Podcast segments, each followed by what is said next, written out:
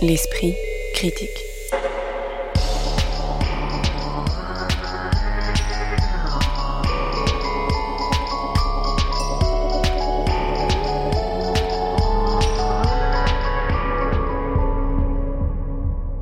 Mediapart. Bonjour tout le monde, ravi de vous retrouver pour une seconde saison de l'Esprit Critique, le podcast culturel hebdomadaire indépendant de Mediapart, qui veut renouveler les voix critiques dans un moment où le service public s'en désintéresse et les industries culturelles cherchent à les contrôler, comme l'a encore montré récemment la façon dont des éditeurs ont censuré un livre à cause d'une phrase qui aurait pu déplaire à l'actionnaire principal, en l'occurrence Vincent Bolloré.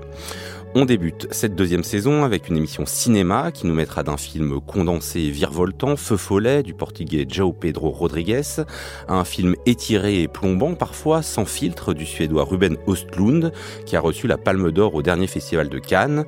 Mais entre la caserne de pompiers de Faux follet et le yacht de grand luxe de Sans filtre, on fera escale dans le Paris de Rebecca Zlotowski qui signe un film intitulé Les enfants des autres autour du couple recomposé incarné à l'écran par Roche Dizem et Virginie Dans un rôle de belle-mère qui tranche sur les représentations habituelles de ce personnage familial. Un film donc sorti la semaine dernière, un cette semaine et le dernier mercredi prochain. On en parle avec trois critiques. Occitane Lacurie, membre du comité de rédaction de la revue de cinéma Débordement, doctorante en esthétique et études visuelles. Alice Leroy, qui exerce sa plume à la fois au cahier du cinéma et à Panthère Première. Et une voix que vous n'avez pas encore entendue dans cette émission, Geoffrey Speno, à la fois critique, programmateur et cinéaste. Bonjour à tous les trois. Bonjour. Bonjour.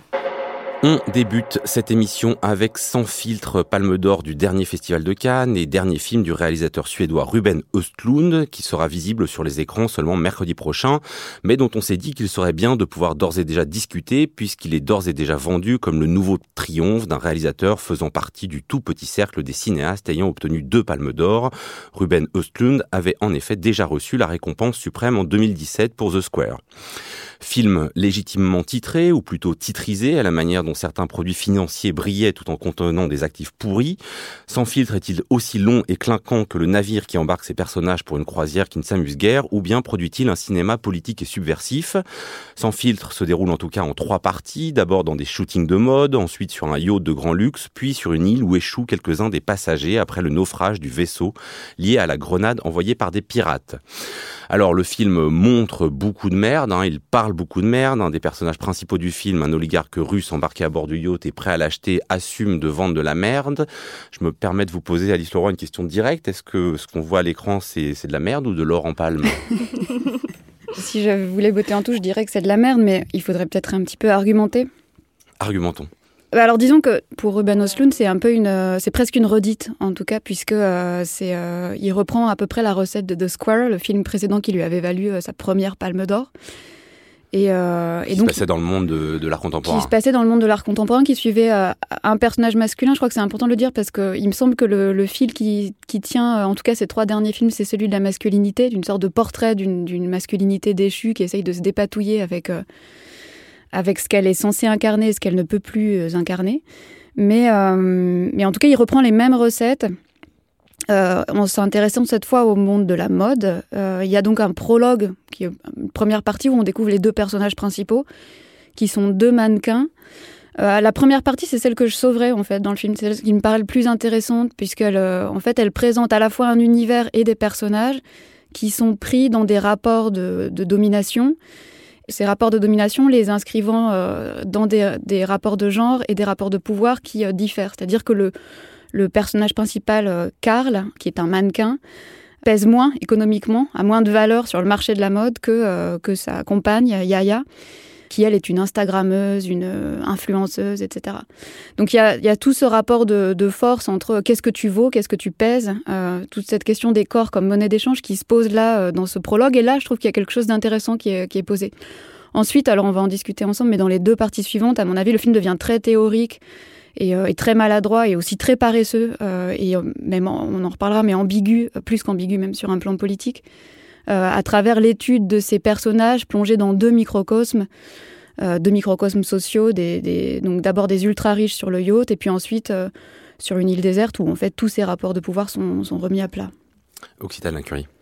Oui, bah, il me semble que ce film appartient à cette longue tradition de Palme d'Or qui a commencé peut-être avec The Square, qui s'est poursuivi avec Parasite, et qui aujourd'hui s'achève sur ben, Sans filtre, qui est la caution de Cannes enfin la caution canoise d'une forme de critique sociale un petit peu, un petit peu enlevée, un petit peu euh, trashouille, c'est-à-dire euh, pourquoi pas avec des inspirations de euh, la grande bouffe, on reparlera sans doute plus tard de cette scène, et puis un sous-texte marxisant mais très à l'emporte-pièce quoi.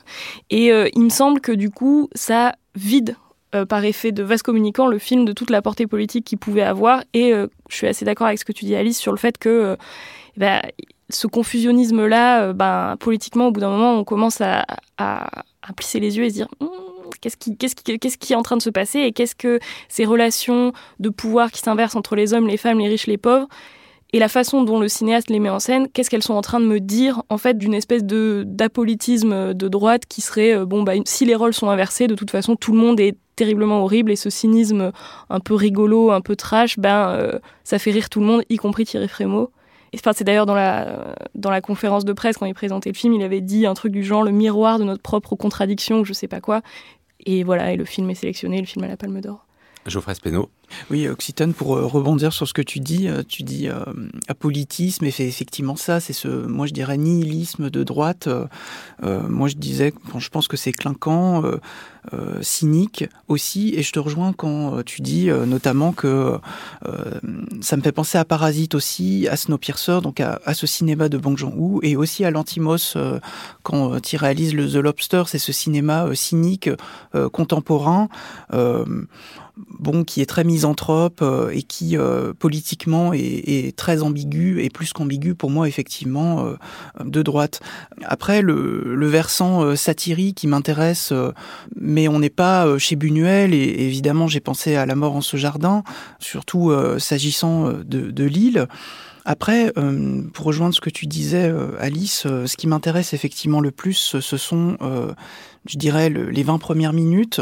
Euh, tant qu'on est avec ce couple d'influenceurs, et c'est ce qui m'intéresse le plus, notamment dans l'ambiance euh, qui est installée, je me dis, on est, euh, je me suis trompé, j'ai un préjugé, et là, on est face à The Social Network de Fincher. Il y a quelque chose comme ça dans la réalisation de ces 20 premières minutes qui, en termes d'ambiance, me dit, ah, c'est pas mal. Et après, ça fait effectivement que d'aller euh, de pire en pire euh, jusqu'au moment euh, bon ils sont sur le bateau tout le monde se met à vomir et, là je dois avouer qu'il y a quelque chose de bassement jubilatoire et c'est là où le film piège aussi parce qu'on est en fait presque par stress, presque obligé de rire, et, après on, on, verse dans quelque chose qui, pour moi, est clairement problématique à, à, plusieurs endroits dont on pourra reparler. Alors ouais, justement, parce que donc là, il faut un peu euh, sans doute détailler, parce qu'on bon voilà, on sent bien que vous avez eu un peu le même effet, et je pense que moi aussi j'étais pas loin, où on entre quand même dans une satire de la mode qui pourrait fonctionner, et puis on en vient à une critique des riches en fait totalement désamorcée.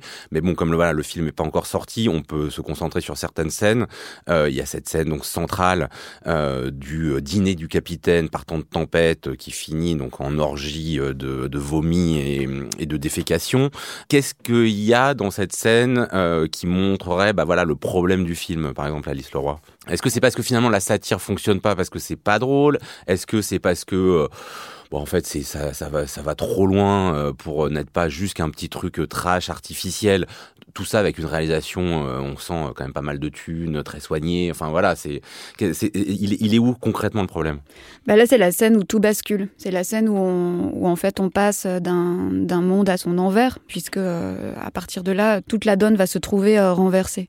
Et ça se joue, à mon avis, à deux niveaux. D'abord avec cette espèce de effectivement d'obscénité littérale là de, de, la séquence où où non seulement voilà il y a une tempête sur le bateau et ce moment en fait de, de, représentation euh, qui devait être euh, voilà le, dîner du capitaine qui est le, le, point d'acmé de, de, cette croisière devient en fait euh, une sorte de, déchéance absolue. Et en même temps il y a à l'intérieur de ça il y a une espèce de on pourrait dire de de combat de, vieux titans en la personne de Woody Harrelson, donc le, capitaine américain, mais marxiste, euh, et, euh, et, puis Dimitri, qui est cet oligarque russe euh, qui vend de l'engrais, qui, donc, qui, selon ses propres termes, vend de la merde, et, et, qui lui est par contre évidemment un capitaliste converti. Quoi. Oui, qui se livre à une sorte de duel euh, De très citation. alcoolisé, de citation, euh, qui fait office de, de représentation de la lutte des classes. Euh, voilà. Et, euh, et en fait, je pense que là, on touche un petit peu à, à l'ambivalence politique de, de Ruben Östlund, qui est quelqu'un qui met sur le même plan toutes les valeurs. C'est-à-dire que pour Ruben Östlund, tout se vaut. Toutes les valeurs ont, la même équivalence. Et j'allais dire, ça vaut aussi pour ses personnages. Euh, moi, je suis frappée de voir que de film en film, les personnages de Ruben Östlund, alors que les films ont pour le coup une durée assez longue, hein, je crois que c'est un film qui fait plus de deux heures et demie, ces personnages ne bougent pas du début à la fin du film. C'est-à-dire qu'ils restent sur une même ligne. Et au fond, alors moi, c'est un peu là où je trouve qu'il y a une différence par rapport à Parasite, dont vous parliez euh, juste avant. Au fond, j'ai l'impression que les personnages de ces films n'ont pas de motivation. C'est-à-dire qu'ils sont pas mus par des désirs ou par des besoins. euh, mais simplement, ils suivent une ligne qui est celle que leur indique le scénario, et ils sont simplement des, euh, des espèces de pions dans une démonstration euh, complètement imparable. Quoi. Et ce, qui- ce jeu de, de- du match de citation, du match de référence, alors l'un qui cite euh, Mark Twain, l'autre qui, euh, qui cite euh, Bill Gates ou je ne sais plus qui, il cite aussi Lénine euh, Voilà. et Marx. euh, etc. Il y a, y a ce, ce jeu de l'affrontement des, des citations qui est un, un- un pur effet rhétorique qui n'a de valeur autre que ce jeu de, de renvoi de balles, quoi, exactement comme on vide des verres, si vous voulez. Et au fond, en fait, le, le personnage de Dimitri dans cet échange-là est sauvé parce qu'il apparaît finalement comme, comme l'équivalent de son, de son antagoniste. Et ça, ça raconte, je crois que ça raconte très bien ce qu'est la position de Ruben Östlund, c'est-à-dire c'est c'est un cynique effectivement qui observe euh, euh, ce, microcosme, mais qui ne porte aucun regard de jugement et surtout qui n'a aucune empathie pour ses personnages. C'est-à-dire qu'à la fin, aucun n'est sauvé. Quoi. Oui, alors justement, est-ce que euh, à la fois sur cette scène, Occitane Lacurie, est-ce que le, moi j'ai l'impression que le, le film achoppe spécifiquement sur le fait que on n'a pas des personnages en face de nous qui vivent, mais on a des caricatures ou du moins des sociotypes. Euh, le couple d'influenceurs décérébrés, euh, le couple formé par ces vieux retraités gentillets mais qui sont en fait des marchands d'armes. Enfin voilà, on a euh, des cibles en fait trop faciles. Oui, c'est ça. Enfin, j'ai l'impression que les personnages, à la fois, il, il, il écrit, il filme une forme de mépris qu'il a pour eux. Enfin, j'ai vraiment cette impression-là, et y compris euh, le personnage d'Abigail qui finalement euh, Alors Abigail, c'est la chef des toilettes qui, sur dans la dernière partie de, de, de, de- du film qui se passe sur, donc sur une île après un naufrage, va devenir le capitaine, le puisque c'est la seule qui a au fond des compétences pour survivre sur une île déserte. Voilà, et y compris elle, il va en faire euh, un parangon de cynisme absolu qui, euh, bah, en fait, une fois que les valeurs sont inversées, une fois qu'on est sur l'île euh, euh, où euh, les chefs deviennent les, les- les serviteurs, et ben finalement, euh, euh, tout le monde en position de pouvoir devient quelqu'un d'absolument détestable. Et euh, tout ça pour ça, en fait. Quand, quand on arrive sur l'île, on se dit tout ça pour ça, tout cette, on, a, on a accepté en quelque sorte tout ce passage par le bateau qui semble vraiment téléphoner étape par étape, c'est-à-dire les caprices des grands bourgeois, euh, les, les- la, la scène, voilà, la fameuse scène. euh, Oui, il faut bien dire que le dîner du capitaine, c'est le summum du luxe. On fait Voilà. livrer par hélicoptère les mets les plus fins, et puis bon, on voit comme il y a la tempête, tout ça se termine en vomi. Voilà, donc euh, on, on- on accepte un certain nombre de, de passages obligés de cette histoire-là, de, de- tout, le- passage du bateau qui est pour moi euh, effectivement extrêmement attendu, contrairement effectivement au passage euh, dans le milieu de la mode qui est un peu plus fin. Idem dans The Square, il me semble que le passage sur le monde de l'art contemporain était peut-être un tout petit peu plus original, là où euh, toute, cette, débauche de luxe et d'absurdité sur le bateau, il faut quand même la, la supporter, quoi, l'en- l'endurer. On se dit sur l'île il va se passer quelque chose et finalement sur l'île on se retrouve dans une situation de d'inversion des valeurs mais qui reconduisent la domination et qui euh, annulent complètement euh, toute la tentation marxiste que pouvait contenir le discours du capitaine quoi donc du coup c'est un peu beaucoup de bruit pour rien quoi enfin beaucoup de, de- de temps passé beaucoup de, de choses endurées de Mais la je du ne sais pas spectateur d'ailleurs si ça. vous avez lu le, le dossier de presse, mais il y a quand même un entretien euh, assez euh, saisissant avec Ruben Östlund qui dit, je le cite, Je crois à la gentillesse des gens riches. Les gens qui réussissent ont souvent une grande intelligence sociale, sinon ils ne seraient pas arrivés là où ils sont. Geoffrey, effectivement, peut-être sur cette dernière partie qui se veut soi-disant euh, une petite vengeance marxiste de base, c'est-à-dire que euh, on arrive sur euh, sur l'île, enfin tout le monde n'y arrive pas, mais donc c'est la chef des toilettes qui prend le pouvoir avec voilà l'idée ah bah regardez le destin peut une tempête d'origine pseudo-marxiste peut inverser votre destin en un instant, mais de toute façon les riches resteront ultra cupides puisqu'on voit l'oligarque russe prendre les bijoux sur le cadavre de sa femme, on sait jamais hein, s'il peut s'il peut s'en sortir. Pour vous, ça fonctionne pas du tout? Absolument. Je pense que c'est euh, la partie la plus ratée euh, du film et Enfin, moi, pour moi, elle est d'une idiotie euh, abyssale, cette partie-là. Pour moi, c'est déjà en germe sur le bateau. c'est ce que je disais sur ce moment de bascule où il kidnappe cette espèce de jubilation lors des vomissements, parce qu'il y a quelque chose où on aime effectivement détester ces riches qui disent qu'ils sont contents de vendre des armes. depuis l'ONU, notamment, les règles qui ont baissé de 25% ou de 40% leur, leur profit, ils se rendent à peine compte de, ce qu'ils disent. Euh, donc on les voit vomir. Pour moi, euh, il y a deux choses assez problématiques dans ce film, euh, avant même qu'on arrive sur l'île. c'est d'abord quelque chose de très précis, c'est notamment, bon, on les voit vomir, on a compris, c'est le moment où les toilettes débordent. Là, on se dit c'est trop. Et effectivement, le, film joue là-dessus, sauf que c'est trop aussi. Ça déborde quasiment de manière surréaliste, hein. c'est-à-dire que ça dégouline davantage que ce qu'une seule personne aurait pu mettre dans les toilettes. Ça devient une parabole. Quoi. Ouais. Absolument. Et ce qui me, là où je suis choqué, c'est notamment de voir deux plans, je crois, de, de, ce corps de cette femme dans sa salle de bain, inconscient, qui roule au gré du basculement du, bateau et le débordement des toilettes qui vient sur elle. Et là, je trouve qu'il y a quelque chose euh, éthiquement euh, problématique. Et un autre point euh, problématique qui a plus lieu dans tout le film, mais qui va jusqu'à Lille, c'est cette dame handicapée qui fait partie des, des passagères qui est en fauteuil roulant et qui ne sait dire qu'une phrase dans les nuages en allemand et qui devient un running gag comme ça quand il y a des silences. on va toujours en, il va venir aussi essayer de nous kidnapper un rire. Alors moi ça ne m'a pas fait rire, mais dans dans la salle j'ai senti vraiment euh, voilà un engouement pour ce running gag là il est pas sans me mettre euh, euh, très mal à l'aise. Bah, de ce point de vue-là, on peut dire qu'il appartient à une école. D'ailleurs, il le revendique. Il dit qu'il fait un cinéma européen. Il est l'école à Neuke. Il c'est pas Howard Hawks, quoi. C'est pas, on n'est pas sur la croisière de des hommes préfèrent les blondes. C'est et, aussi ce qui explique qu'il ait, qu'il ait aucune empathie pour aucun personnage, y compris ceux qui sont les plus vulnérables. Et, sur l'île, pour revenir sur ce que vous disiez, euh, ça pourrait être intéressant cette histoire des hiérarchies renversées, mais effectivement, j'ai l'impression qu'il enfonce que des portes ouvertes, c'est-à-dire que c'est tout le temps attendu. Et dans la prise de pouvoir, effectivement, de cette responsable des toilettes, euh, il y a quelque chose euh, vraiment d'affreusement démonstratif tout le temps. Beaucoup de bruit pour rien, pour reprendre ce que disait Occitane Lacurie. Si vous souhaitez quand même voir un naufrage sur un naufrage, rendez-vous dans les salles à partir de mercredi prochain pour la sortie de Sans filtre de Ruben Ostoun, palme d'or du Festival de Cannes 2022, dont il paraît que la sélection était meilleure que le palmarès. L'esprit critique. Mediapart. On poursuit avec Feu Follet, le titre du nouveau film du toujours surprenant réalisateur portugais Jao Pedro Rodrigues, auteur notamment de O Fantasma ou L'ornithologue, pardonnez ma prononciation du portugais. Un titre bien trouvé pour un film dansant dans lequel les flammes sont à la fois celles qui ravagent les forêts du pays et celles qui enflamment les corps et les cœurs de deux pompiers, l'un blanc et l'autre noir, l'un étudiant en histoire de l'art et l'autre en sciences sociales, l'un issu de la colonisation portugaise, l'autre prince descendant de la plus haute aristocratie.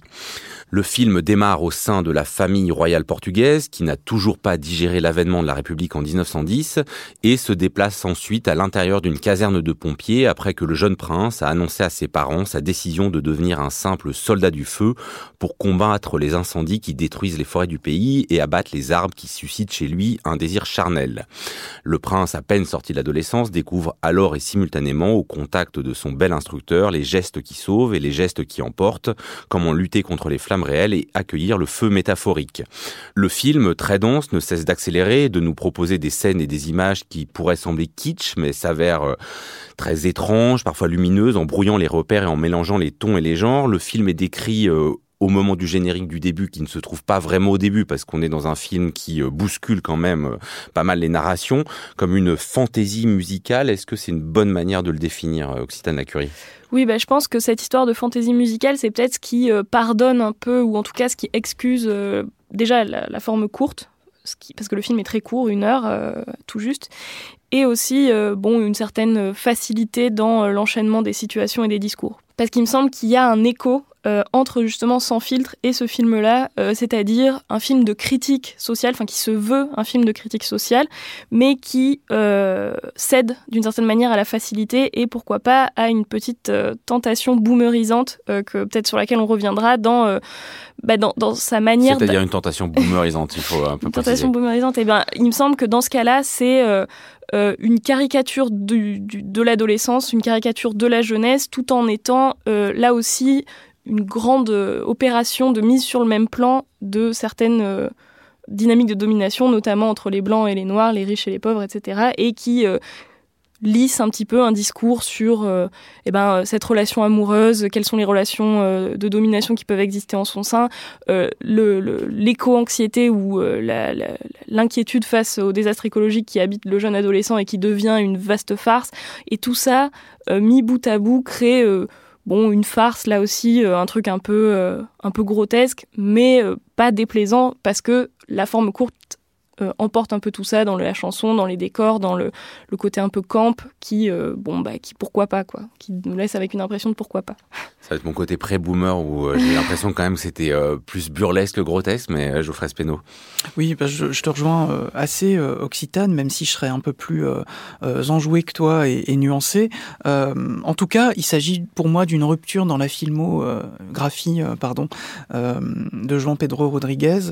là où avant, moi, je retrouvais quelque chose de plutôt excitant, y compris sexuellement, subversif, qui posait des questions existentielles. Là, on est dans quelque chose, effectivement, avec cette fantaisie musicale de plus jubilatoire, plus sucré, plus confortable, mais plus éphémère. effectivement, le côté ramassé euh, d'une heure permet euh, un développement dramaturgique qui est quand même euh, pas mal. Et je te rejoins sur le côté, effectivement, la manière qu'il a d'égratigner l'aristocratie et les traditions. Et là encore, moi, le, lien que je ferai avec Sans filtre, c'est que il n'y a pas de Buñuel dans Sans filtre, alors que j'en retrouve dans ce film-là. bon, je me suis demandé aussi à un moment donné si il faisait pas un peu du Wes Anderson, notamment dans cette séquence où la famille royale euh, euh, se retrouve à table dans son côté très euh, symétrique, très composé, chorégraphié, y compris au niveau de la caméra.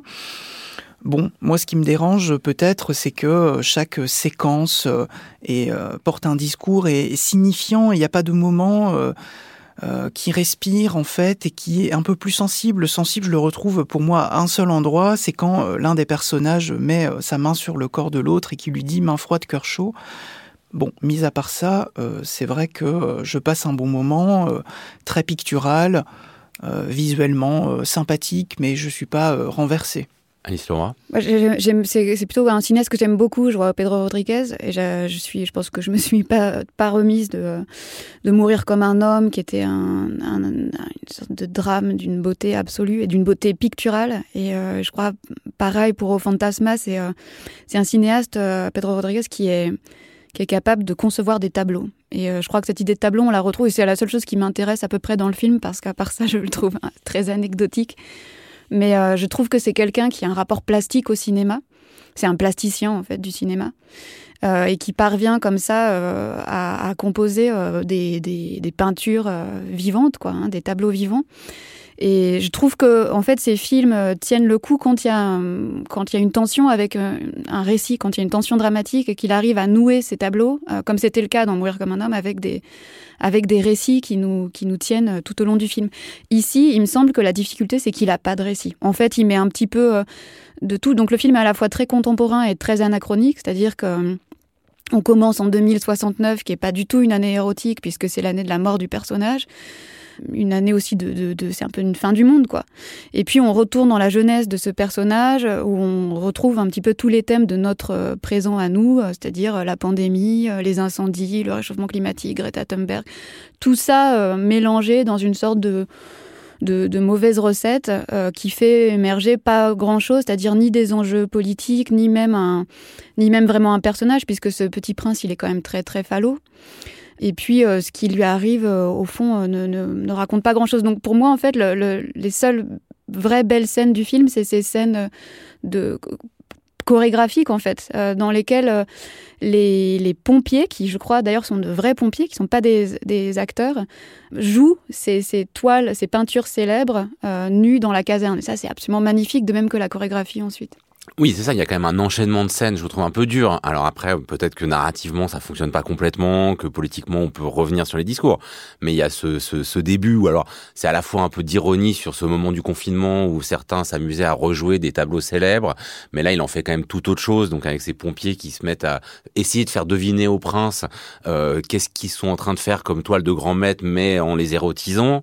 Et, euh, et puis cette scène un peu centrale, effectivement, d'une, chorégraphie dans la caserne de pompiers, qui fonctionne très bien à la fois chorégraphiquement et euh, cinématographiquement, il me semble, Occitane Curie. Là, il teste une nouvelle manière d'utiliser euh, l'histoire de l'art euh, dans ce film, c'est-à-dire que dans ses autres films, il y a quelque chose de beaucoup plus iconique avec, il transforme ses personnages en icônes à l'issue d'un d'un parcours euh, effectivement dramatique, euh, comme tu disais Alice, euh, enfin notamment dans Mourir comme un homme. Là, c'est beaucoup plus bouffon, c'est-à-dire que les tableaux sont des, des jeux érotiques ou des parodies. Enfin, c'est beaucoup plus sur le thème de la parodie que ça va se que ça va se jouer.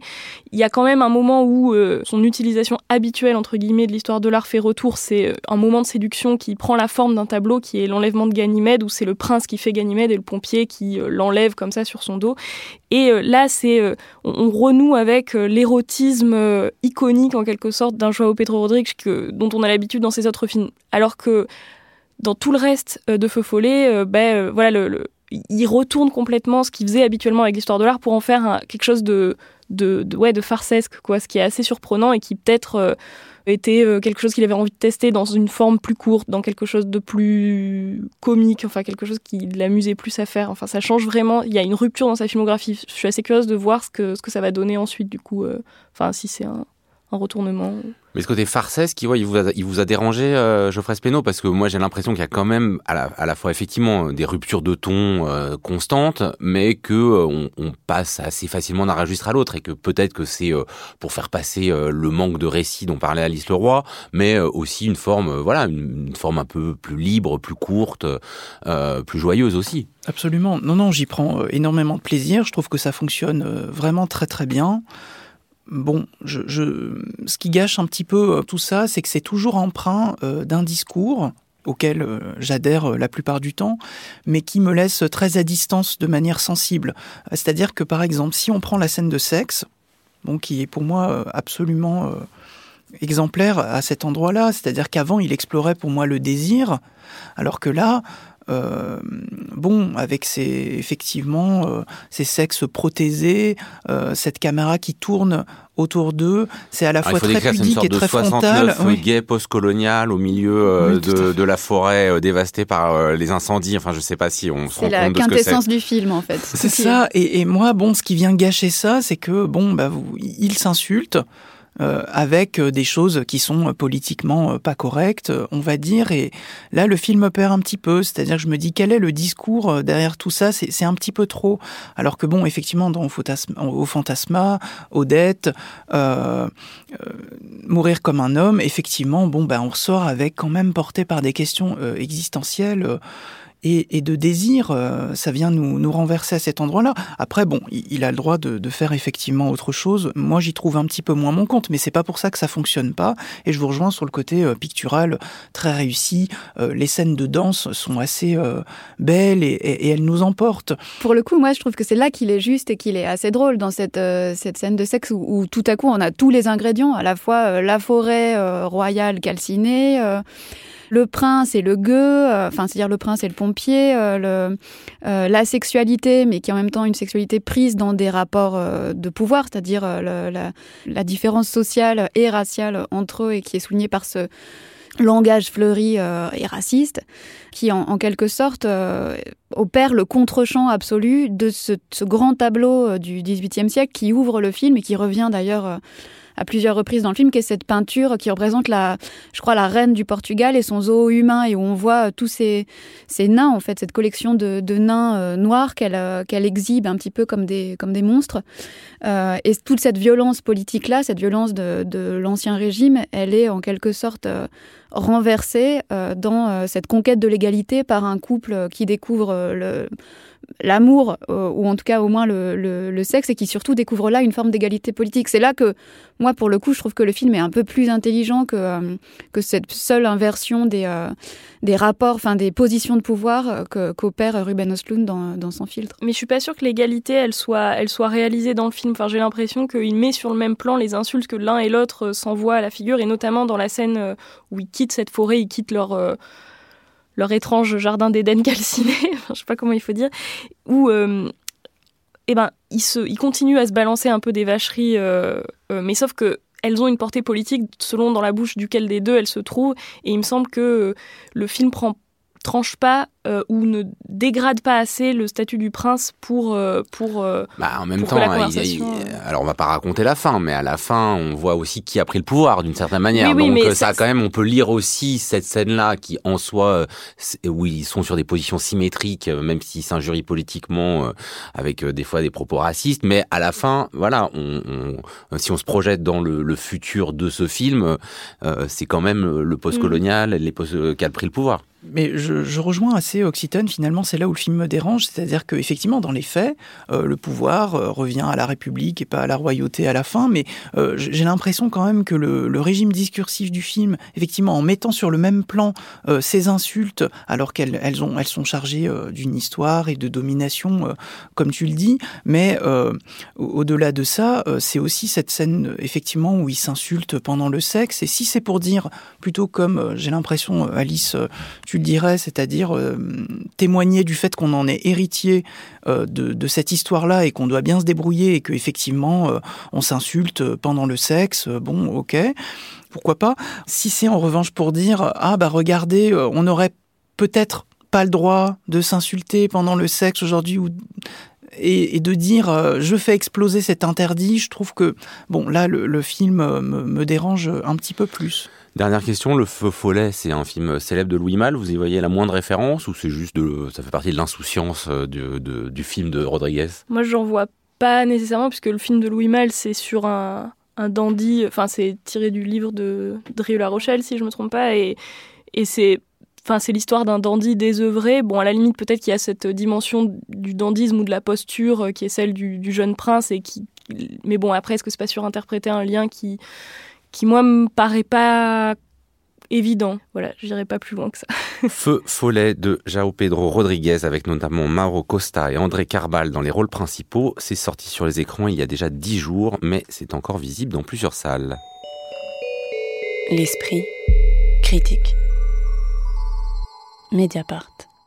Le lien qui peut nous unir aux enfants d'un autre, homme aimé dont on partage la vie et donc la famille, m'a semblé non seulement ne pas posséder de nom, on parle de maternité, de paternité, pas de belle maternité, de belle paternité, mais aussi être orphelin de représentation. J'ai voulu faire avec les enfants des autres un film qui m'avait tout simplement manqué. C'est ainsi que la réalisatrice Rebecca Zlotowski, qui nous avait habitués à des films plongeant dans des univers singuliers, du circuit moto de son film Belle Épine aux travailleurs du nucléaire suivi dans Grand Central, décrit son cinquième long métrage sur les écrans depuis mercredi dernier. Elle signe là un film sur une expérience plus commune et partagée, un couple recomposé, ce que produit en son sein la présence d'un enfant avec des liens qui se tissent mais pourraient se défaire. Le film se concentre sur des moments familiaux, sorties d'école, week-end en Camargue, soirée football, la présence nouvelle de Leila, cette petite fille de 4 ans dans la vie de sa belle-mère incarnée par Virginie Efira, en vient à souligner une absence, celle d'un ou d'une enfant à elle, alors qu'elle a dépassé la quarantaine et qu'elle assiste à l'accouchement de sa propre sœur. Le film est donc centré sur ce personnage de belle-mère incarné par Virginie Fira. Il se démarque euh, totalement de la figure de la marâtre des contes de fées. Et Rebecca Zlotowski s'interroge dans la note d'intention du film en ces termes. Pourquoi est-ce que cette femme qui vit une expérience commune, une que j'ai moi-même vécue, n'a jamais été une héroïne de cinéma avec les enfants des autres. Je voulais simplement faire le film que j'avais besoin de voir.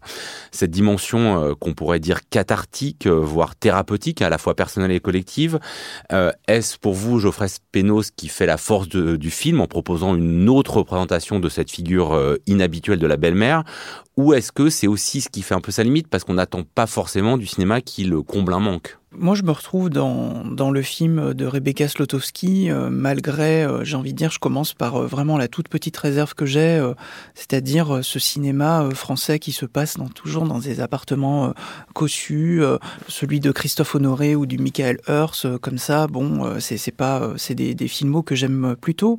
C'est un film que je trouve assez délicat, juste surtout, poignant euh, par ailleurs, euh, je trouve surtout que le montage fonctionne là où le film euh, réussit à construire quelque chose et qui m'a plutôt touché. ce sont ces, hum, formellement en tout cas, ces fondu au noir et ouverture au noir qui permet de tisser la dramaturgie et, le montage. C'est un film qui repose beaucoup sur les acteurs et les actrices, même si c'est pas là l'endroit où je suis le plus sensible. Je retrouve Virginie Efira comme je l'aimais bien chez Justine Triet dans Victoria euh, et Sibylle.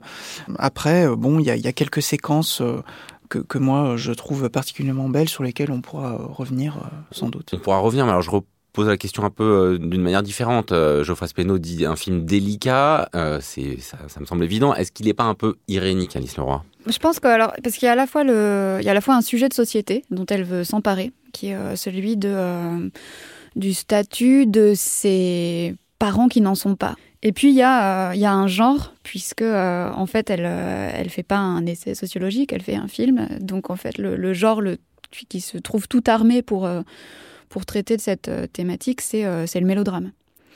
Et, et, là, on peut dire que pour le coup, moi, j'ai l'impression que Zlotowski, c'est quelqu'un qui connaît ses classiques et, et qui connaît parfaitement le genre du mélodrame. Et ici, elle, elle fait un mélodrame, mais presque au carré, quoi. Parce que c'est-à-dire, non seulement elle, elle, retrouve tous les codes du mélodrame, mais en plus, elle, euh, choisit ici un personnage qui d'habitude est euh, le contre-champ, ou en tout cas le hors-champ d'un cinéma euh, classique. C'est-à-dire que dans une comédie dure mariage ou bien dans un mélodrame, vous auriez l'histoire de la séparation euh, du couple. Alors si on est dans une comédie, il n'y a pas d'enfant. Si on est dans un mélodrame, il y a un enfant. C'est ce qui fait que le film bascule dans le mélodrame.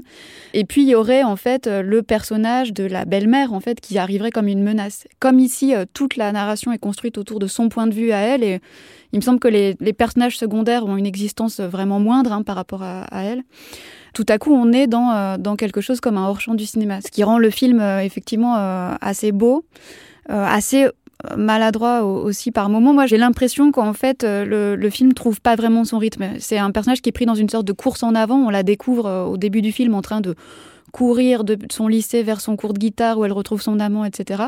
Et il y a comme ça une sorte de, de, mouvement, de fuite en avant qui va jamais vraiment euh, trouver de, de rupture ou de moment de scansion.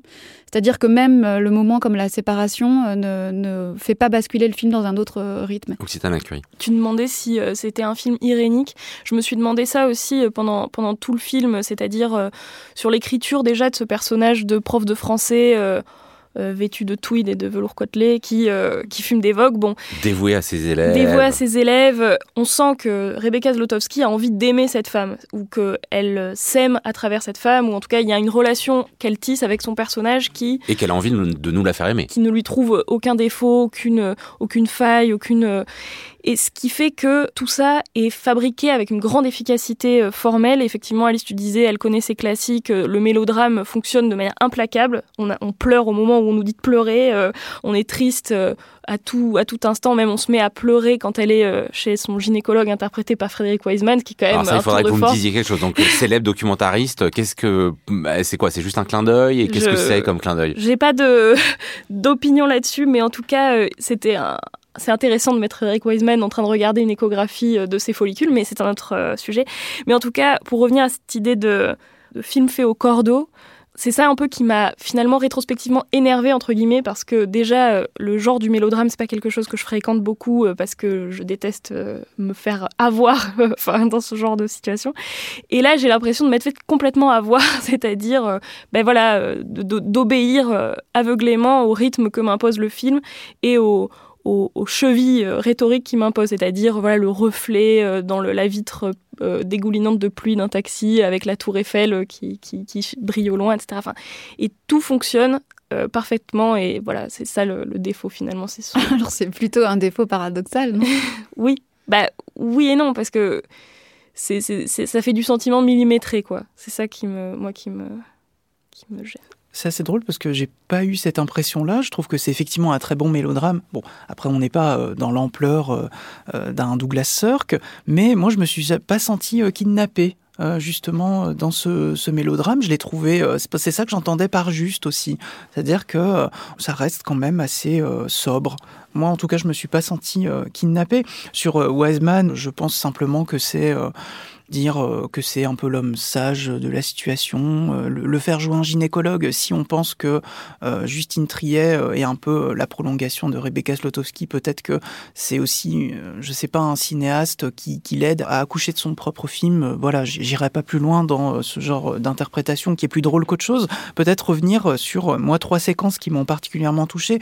Le moment où elle dit à Roche Dizem, du coup, je veux un enfant, et ce plan sur leurs mains qui se rejoignent qui durent assez longtemps.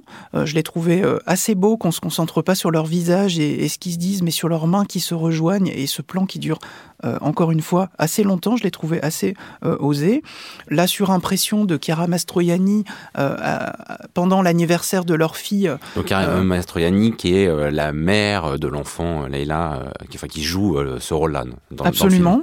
oui, voilà, ça arrive qu'une fois. Et puis surtout, bah, ce chant contre chant de leur regard quand ils se croisent un an plus tard, je crois quelques années plus tard, euh, au parc euh, début de Chaumont.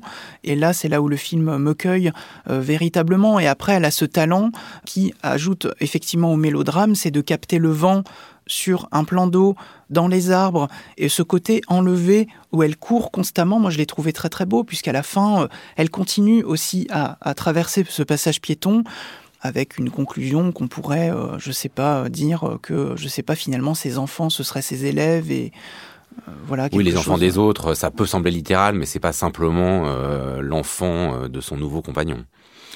Alors l'épilogue, pour le coup, il est bon. Je, ne sais pas s'il faut entrer dans le détail, mais moi je le trouve, euh, je le trouve ah, très maladroit cet épilogue sur l'idée d'équivalence. De, au fond, euh, on fait des enfants pour ne pas être oubliés, et puis si on n'a pas d'enfants, bah, on a quand même des élèves. je, trouve ça assez, je trouve assez curieux comme. Euh, comme, conclusion. Et puis, bon, ça fait partie des quelques maladresses du film. Moi, je trouve aussi toute la séquence de, voyage en Camargue désastreuse. Euh, aussi dans le portrait de, ce, cette espèce de mal alpha qui euh, conduit des grosses voitures et qui aime le football. Mais voilà, il y a quelques séquences un peu ratées, à mon sens, dans le film, dont l'épilogue. Mais je trouve assez beau la scène qu'évoquait euh, Geoffrey de l'aveu du désir d'enfant, de, où en même temps elle s'excuse de la banalité d'une telle demande. Et au fond, euh, je crois que le projet du film, euh, et à la fois sa, réussite et sa complexité, tient à, ce, à cette idée de filmer la banalité, parce qu'elle raconte une histoire très banale, une histoire très commune, et c'est sans doute aussi la raison pour laquelle le, le film touche autant, qui est celle de ces femmes qui sont prises dans les contradictions de d'une vie euh, épanouie sur un plan sentimental, sexuel, euh, professionnel, et en même temps euh, de, l'impossibilité d'un moment d'avoir des enfants. Oui, parce qu'il y a en fait tout à l'heure, Alice parlait de d'un sujet de société qui était bon bah, la place de la belle-mère, mais en fait qui est là ici articulé à un autre sujet de société qui est ce qu'on appelle techniquement la nullité parité, euh, donc voilà, terme technique assez euh, laid, il faut bien le dire, et que le fait de se confronter à une enfant qui n'est pas euh, la sienne lui repose, donc c'est pour ça qu'elle va voir le gynécologue incarné par le documentariste Frédéric Weisman, et il y a un de ses collègues qui lui en parle, et elle répond, euh, qui lui demande mais est-ce que ce serait la fin du monde si tu n'avais pas d'enfant? Et Virginie Fira Rachel répond non, ce n'est pas la fin du monde, je suis même un peu fière d'appartenir au groupe de celles qui n'en ont pas, et c'est pas comme si je pensais qu'il fallait en avoir pour être complète, mais c'est quand même cette immense expérience collective que tout le monde traverse et à laquelle je n'ai pas accès. Est-ce que euh, voilà ce sujet de société dans l'autre sujet de société, il vous a semblé de Macurie euh, Qu'est-ce que vous avez pensé de ce traitement? Elle est censée justement incarner ce, genre de, personnage de femme euh, qui est justement affranchi de, de, cette angoisse existentielle de la maternité, etc. Et du coup, ça m'a moi-même plongé dans des espèces d'angoisse métaphysique à se dire mais, mais si même ce type de femme craint de ne pas procréer, que reste-t-il de tout ce dont on a pu parler depuis euh, les années 70. Quoi. Donc bon, mais après, ce que je trouve intéressant dans cette femme euh, qui, qui, qui n'a pas d'enfant, mais qui n'arrête pas de tourner autour des enfants des autres, c'est-à-dire celui de sa sœur, qu'elle va même un peu convaincre de garder à un moment donné. Euh, et qui ne, ne, ne, renie jamais rien de sa sororité avec les autres femmes, qui reste toujours parfaite sur la manière qu'elle va avoir d'aborder la parentalité des autres, bon, bah, j'ai trouvé que c'était un modèle trop parfait et trop, là encore, sans aspérité, quoi, qui rend l'aspérité de regretter de ne pas avoir d'enfant peu crédible. Mais est-ce que c'est de la perfection ou c'est pas plutôt de la complexité Parce qu'il me semble que c'est plutôt un personnage complexe. C'est quelqu'un qui, effectivement, c'est pas une militante féministe euh, anti-maternité. C'est pas non plus euh, une, religieuse dévote, euh, qui, enfin, quelqu'un qui rêve de fonder une famille nombreuse. Elle est, elle est traversée de, désirs qui sont contradictoires, mais auxquels elle répond toujours au bon endroit. J'ai l'impression. C'est-à-dire que chaque réponse qu'elle formule ou que le film formule pour elle semble être pile au bon endroit par rapport à un ensemble de un nuage de points dans lequel euh, dans lesquels elle serait attirée. Euh. C'est vrai, mais je pense aussi parce que euh, il me semble qu'il n'y a pas de personnage antagoniste. Par exemple, même le personnage de Chiara Mastroianni est assez intéressant parce que c'est bah, pas une. Il y a Roche Dizem et l'antagonisme n'est jamais déployé euh, à fond. Tu parlais tout à l'heure de Mal Alpha, etc. On sent à la marge que elle, elle, renie un certain nombre de choses, qu'elle sourit à certains, à, certaines, mm. à certains excès qu'il va pouvoir avoir, et jamais euh, ça va être formulé. La dispute vient toujours de cette histoire d'enfant et jamais du, de, de, là aussi d'une affirmation qu'elle pourrait avoir en tant que qu'amoureuse aussi. Enfin, et la, la maternité, c'est du coup absorbe tout le reste du film. Quoi. Moi, je trouve que pour revenir sur ce que vous disiez, le film est toujours, euh, disons, politiquement très très juste, mais il n'empêche que euh, il, fait avec les questions pragmatiques euh, du quotidien. Et en fait, c'est plutôt réussi de ce point de vue-là, de comment on compose avec ces contradictions, et ça amène une complexité des personnages. Les enfants des autres de Rebecca Zlotowski, avec notamment Virginie Efira et Roche Dizem, c'est sur les écrans depuis mercredi dernier. Merci infiniment à tous les trois. La semaine prochaine, on parlera littérature dans l'esprit critique, un podcast proposé par Joseph Confavreux pour Mediapart, réalisé par Samuel Hirsch et enregistré dans les studios de Gong.